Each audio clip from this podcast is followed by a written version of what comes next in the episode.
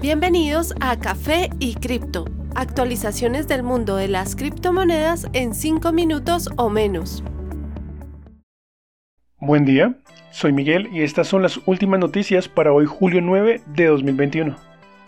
Tras casi una semana tratando de superar una fuerte línea de resistencia, Bitcoin cae hasta 32.100 antes de recuperarse hasta 32.600 dólares, valor actual.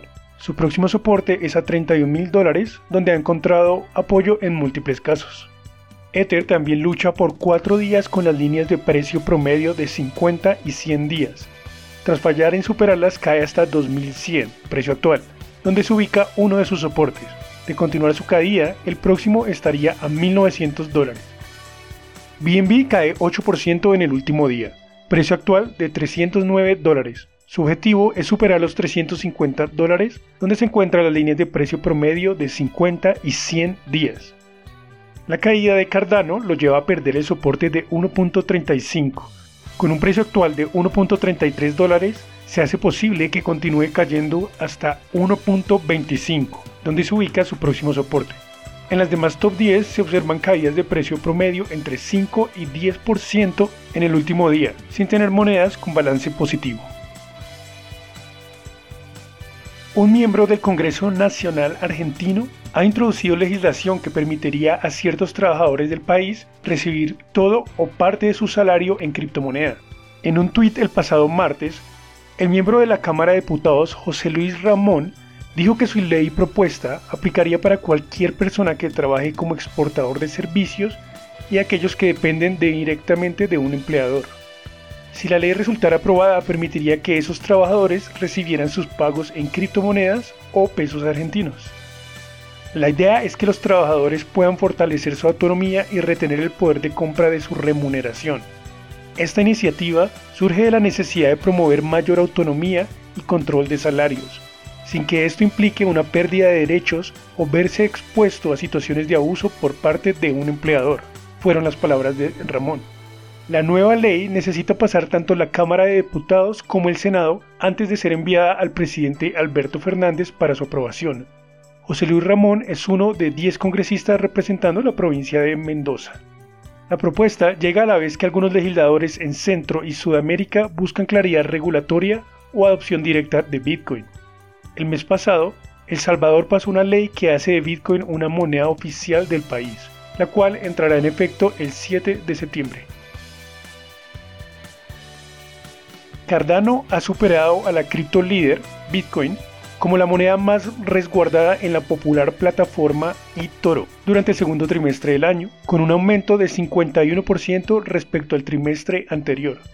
Mientras tanto, Bitcoin vio la demanda aumentar 42% durante el mismo periodo. Simon Peters, un analista de mercados cripto en eToro, parece haber dicho que el crecimiento y potencial uso de la moneda nativa de Cardano ADA atrajo muchos más inversionistas.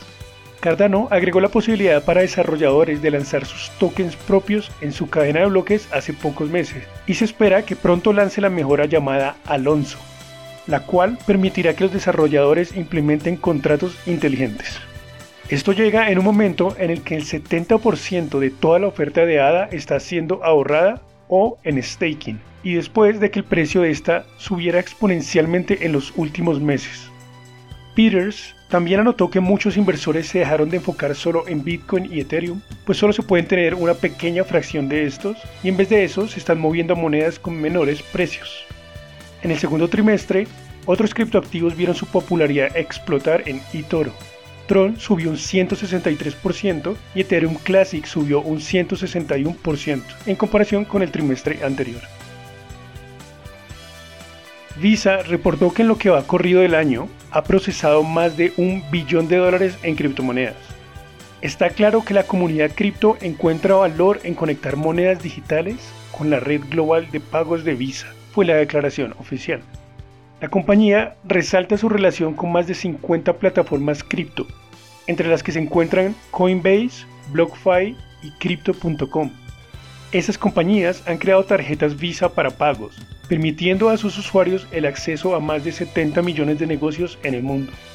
Antes de hoy, Visa ha hecho otros anuncios relacionados al mundo cripto. en febrero, anunció que permitiría que algunos bancos ejecuten trading de criptomonedas. En marzo, empezó a permitir pagos con la moneda estable USDC.